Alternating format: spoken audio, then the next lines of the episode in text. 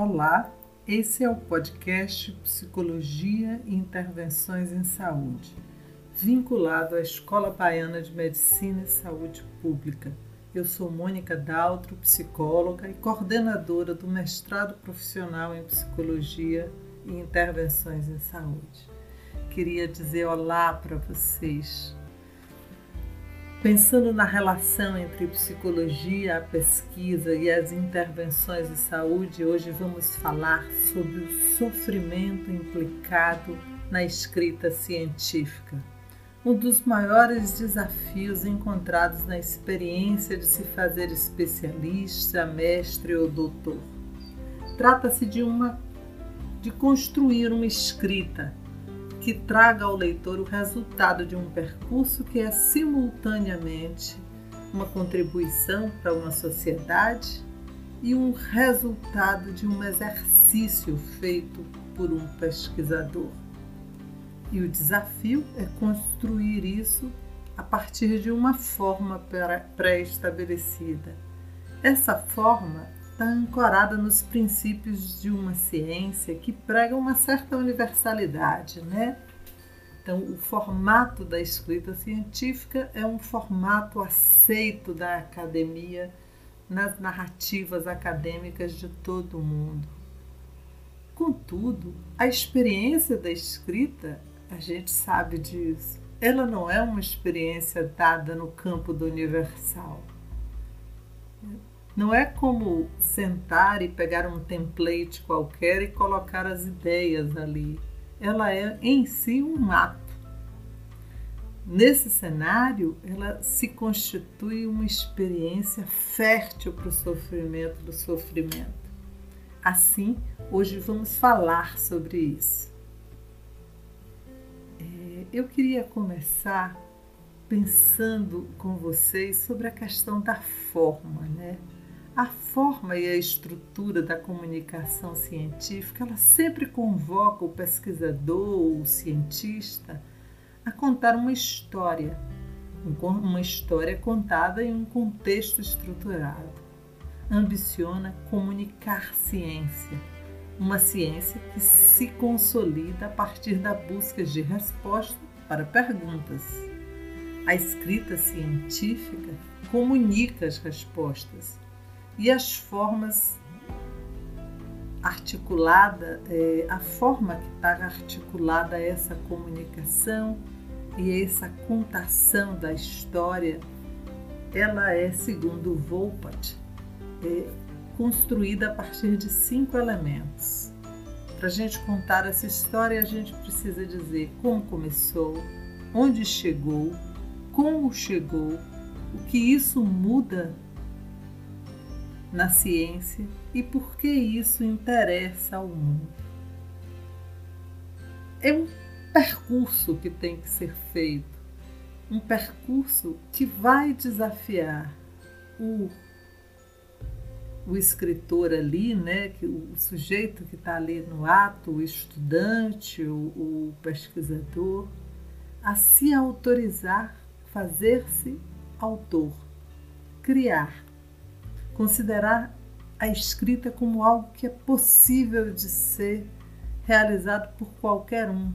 A gente tem uma certa crença de que a escrita é para os doutos, para aqueles sujeitos mais iluminados, né? Eles é quem são é, as personalidades, as almas capazes né, de escreverem uma produção científica que possa mudar o mundo. Mas, bem, em verdade eu venho aqui dizer para vocês que existem muito poucos doutos, existe muita ciência para ser construída, comunicada, discutida. Então a gente pode ir fazendo o que a gente acredita seguindo princípios básicos. É um, um, um caminho mesmo, um percurso, um trilhamento que vai engendrar a forma, o fenômeno que está em análise, mas também a pessoa do pesquisador. A essa estou interessada, mas até do meu lugar de psicóloga. trata-se de, no processo de se tornar autor e se autorizando para construir um ato de partilha sensível, sensível no sentido de daquilo que pode tocar e ser tocado. Mesmo um artigo tecnicamente escrito, ele precisa ter uma certa permeabilidade, ele precisa chegar a quem lê. A gente escreve para o outro. Então, escrever é um processo que vai é, me colocar em relação com o outro é um ato que vai tem, tem no cerne de sua complexidade essa ideia. Né? Mas como temos como referência essa ideia imaginária de que essa escrita é para os doutos, para os muito inteligentes, para os sofisticados pensadores, né? isso cria em nós altos padrões de exigência. Né?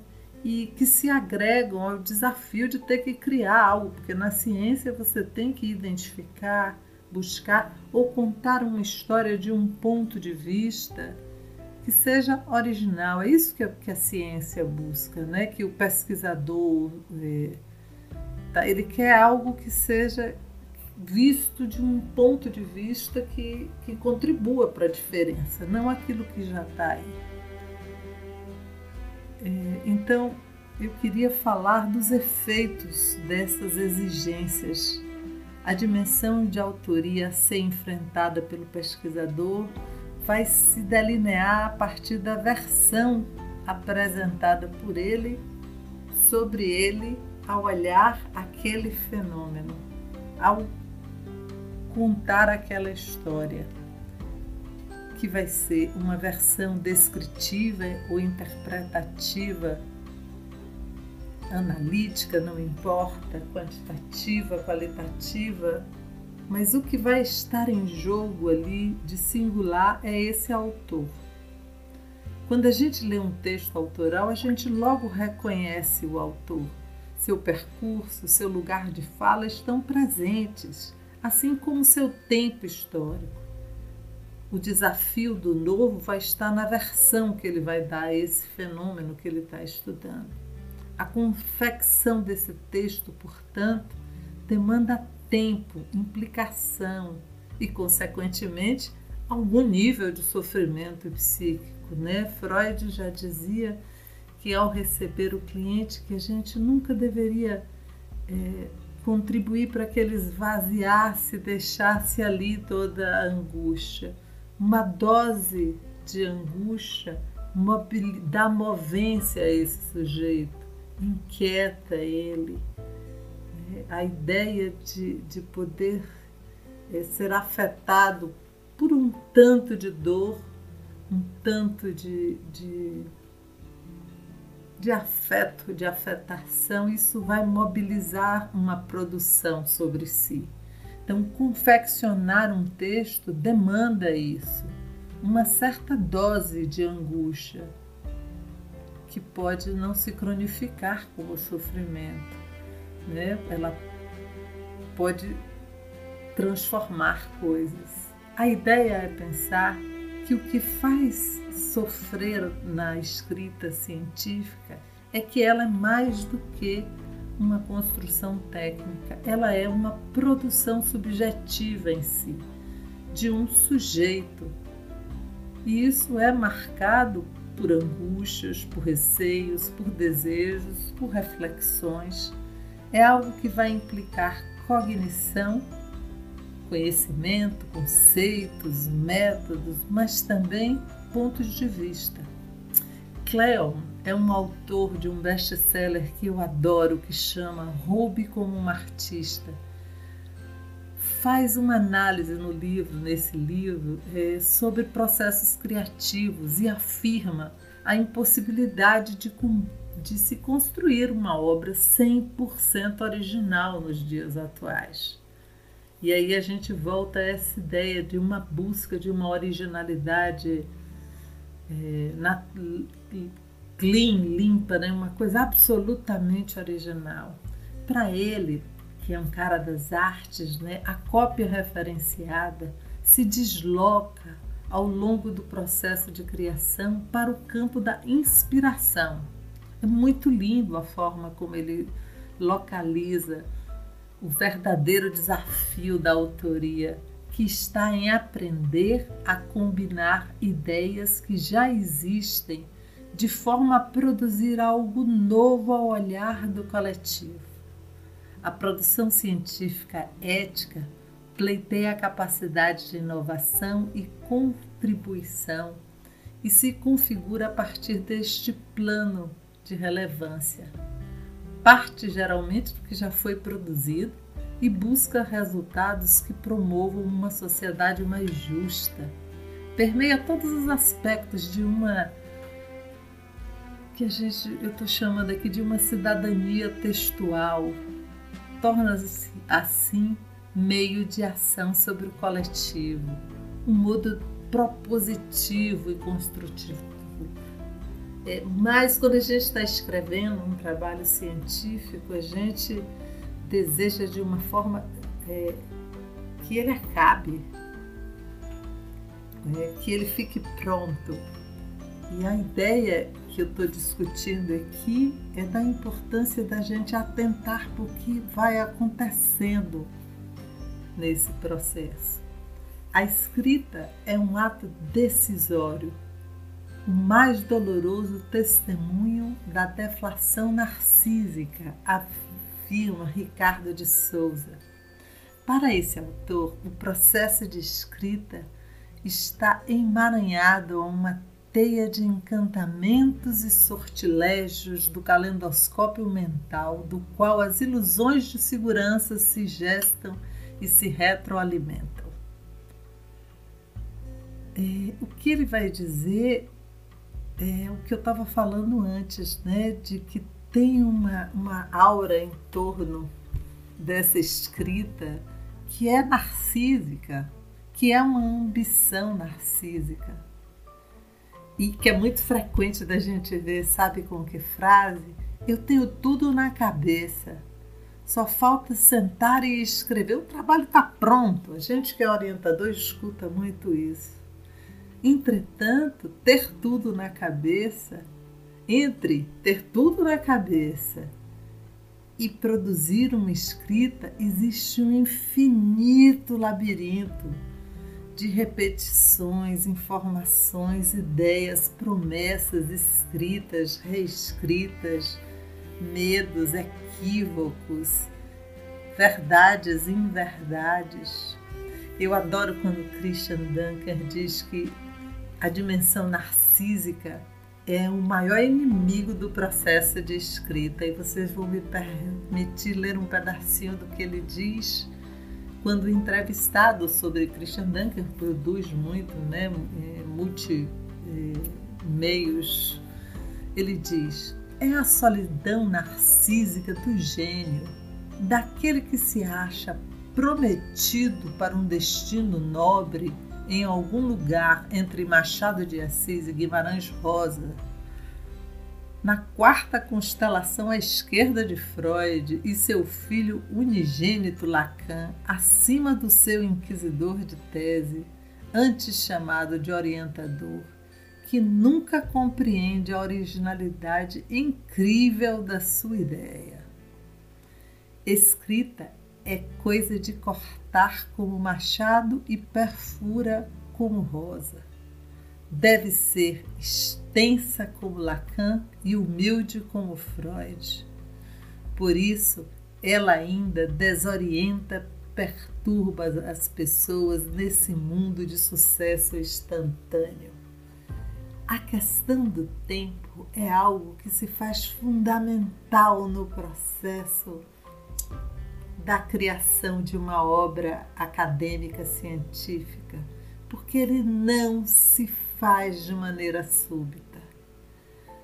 É, tem um livro incrível que, de, de uma moça chamada Meira, esqueci agora o primeiro nome dela, mas que ela diz é, eu concordo com ela absolutamente. O livro chama é, a escrita científica no divã.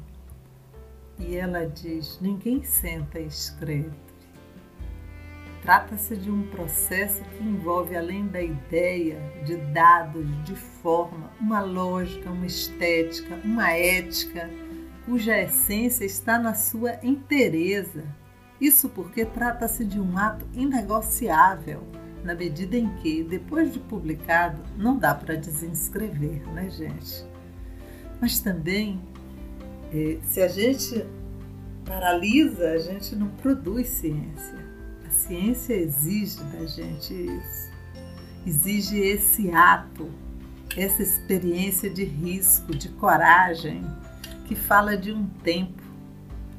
A escrita testemunha do, do pensar do autor, de suas referências epistemológicas, de sua dimensão mais individual, mas é também diz também do seu compromisso com a ciência, com o coletivo. A gente lê um texto e a gente diz, puxa, essa pessoa está interessada no mundo, essa pessoa pensa desse lugar, esse autor discute isso, essa pesquisa fala sobre determinada cultura. É, a cultura contemporânea, atravessada por esses valores capitais, tem preparado um terreno muito propício para essa exacerbação do sofrimento através do narcisismo. Né? A gente vê isso agora no contexto atual, eh, onde pleiteamos, né? estamos vivendo em plena pandemia da Covid-19 e não entendemos por que as pessoas fazem festa, né? porque é impossível suportar limites e privações para cuidar do outro. É, a gente tem uma, uma, cultura que insufla a ilusão de autossuficiência, de, de produtivismo, desarticulado de sentido. As pessoas trabalham muito e não sabem nem porquê. E da busca de sentido, é difícil você escrever cientificamente com profundidade quando você está aprisionado a essa dimensão narcísica. É, é uma experiência complexa e que essa moça Meira, que faz esse texto lindo sobre a escrita científica no divã, ela diz: se o texto do texto esperamos a função de completar nossa débil estrutura narcísica, teremos a expectativa de que ele se firme com perfeição. Não, obstante, não obstante, tal anseio se mostra irrealizável. Logo descobriremos pou, que poucos dos nossos trabalhos alcançarão tamanha idealização. Eu diria com sorte. A ideia é que quando a gente se mistura com um texto, ele não consegue se mover e a experiência de escrita ela fica custosa. E essa moça Meira segue o texto terá direito à existência tal como seja, incompleto, imperfeito. Não quero dizer com isso que podemos aceitar textos medíocres devemos perseguir o melhor do nosso texto, o que é diferente de querer fazer um texto perfeito. Fazer um texto perfeito é uma experiência semelhante a ter um corpo perfeito, a ter sucesso permanente, é, a não ser passível de crítica. Isso é uma construção social, política e econômica que esvazia o sentido da autoria, tira o que ele puder ter de mais singular. Mariana Aidá é uma jovem sambista brasileira que fez uma música incrível que eu recomendo que vocês escutem, que chama Palavras Não Falam ela tem uma lógica muito próxima ao que Foucault e Meira dizem, né? quando ela fala que o processo de criação e ela está falando da criação da música e da poesia, e eu estou trazendo esta proximidade para a leitura é, científica. Implica o sujeito e propõe que ele abra mão dessa dimensão narcísica como uma alternativa ao enfrentamento do que ele não sabe. Não sabe sobre ele, não sabe sobre todo o fenômeno estudado ela diz: Eu não escrevo para ninguém e nem para fazer música, nem para preencher o branco dessa página linda. Eu me entendo escrevendo e vejo tudo sem vaidade. Só tem eu e esse branco, e ele me mostra o que eu não sei. Só tem eu e esse branco e ele me mostra o que eu não sei. Esse é o podcast Psicologia e Intervenções em Saúde. Eu sou Mônica Daltro e a gente se encontra já já.